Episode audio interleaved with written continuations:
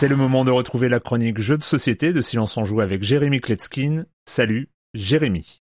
Salut Erwan, j'ai terminé ma dernière chronique en me disant que ça faisait du bien de temps en temps de parler de jeux qui avaient une conscience écologique, que ça soit par les matériaux utilisés, par le poids, par la taille des boîtes qui peuvent être des choix en faveur de la planète, mais pas toujours alignés avec les intérêts commerciaux. Par exemple, si vous vous rappelez, j'avais critiqué le matériel de Mille et une îles, euh, qui était un jeu que j'avais beaucoup aimé, mais j'avais trouvé que la réalisation était pas terrible. Ben en fait, il était made in France. Alors oui, c'était une tentative un petit peu malheureuse de l'éditeur, mais si je l'avais su, ben, je l'aurais mentionné et euh, ça change tout. Et ben cette j'ai décidé de continuer sur cette lancée, de vous parler d'un jeu dont la thématique c'est la sauvegarde des espèces animales menacées. Son nom Zookeepers. Alors c'est pas du tout un jeu qui est mis en avant partout, mais j'ai des amis qui ont joué, qui me l'ont recommandé. Je me suis dit que c'était euh, l'occasion de vous en parler. Quand j'ai vu sur la boîte inscrit en partenariat avec le Zoo de Lisbonne, forcément, j'étais un petit peu dubitatif. En général, ce genre de choses, ça se passe pas très bien, mais en fait, pas du tout. C'est un jeu très moderne et très sympa. On incarne le gestionnaire d'un petit parc zoologique et on pourra embaucher jusqu'à 4 gardiens. Il y a 60 cartes d'espèces euh, sur chacune d'entre elles. On va trouver toutes sortes d'informations, déjà leurs photos, euh, leurs noms, donc on va découvrir plein d'animaux sympathiques euh, qu'on connaissait pas forcément. Et puis des symboles représentant leur régime alimentaire, les endroits où ils habitent, et puis aussi les ressources qu'il va falloir utiliser pour les obtenir. À noter qu'au dos de chaque carte, il y a un QR code qui renvoie sur le site du zoo portugais de Lisbonne euh, pour avoir toutes les informations sur cet animal. Comme pour le jeu, c'est en anglais, il n'y a pas de souci. D'ailleurs, il suffit qu'une personne parle l'anglais et lise les règles. Le reste du jeu, il n'y a pas besoin de lire quoi que ce soit pour y jouer. Ça marche pour les enfants aussi.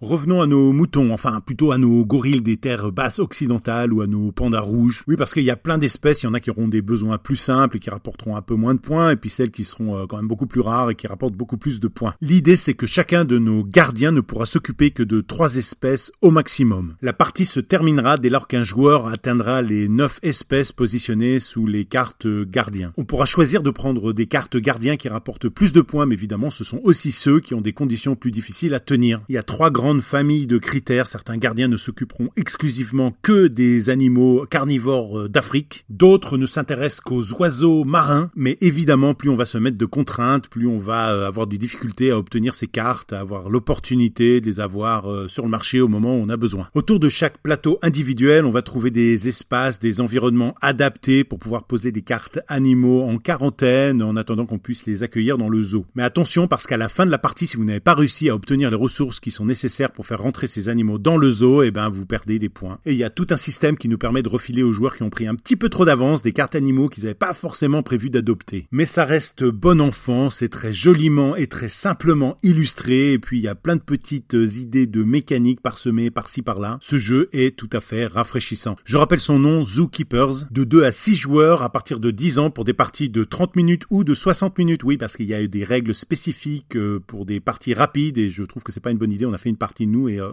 ça fonctionne pas bien. L'auteur Pedro Gordalina et c'est édité chez Cards Lab. Et pour continuer ma manie de spoiler mes prochaines chroniques, on ira polluer les océans. Mais vous inquiétez pas, il s'agira de science-fiction, d'un futur lointain. Euh, on y parlera de nouvelles sources d'énergie non renouvelables, d'animaux esclaves. Bon, ça ne risque pas de nous arriver. Bye bye.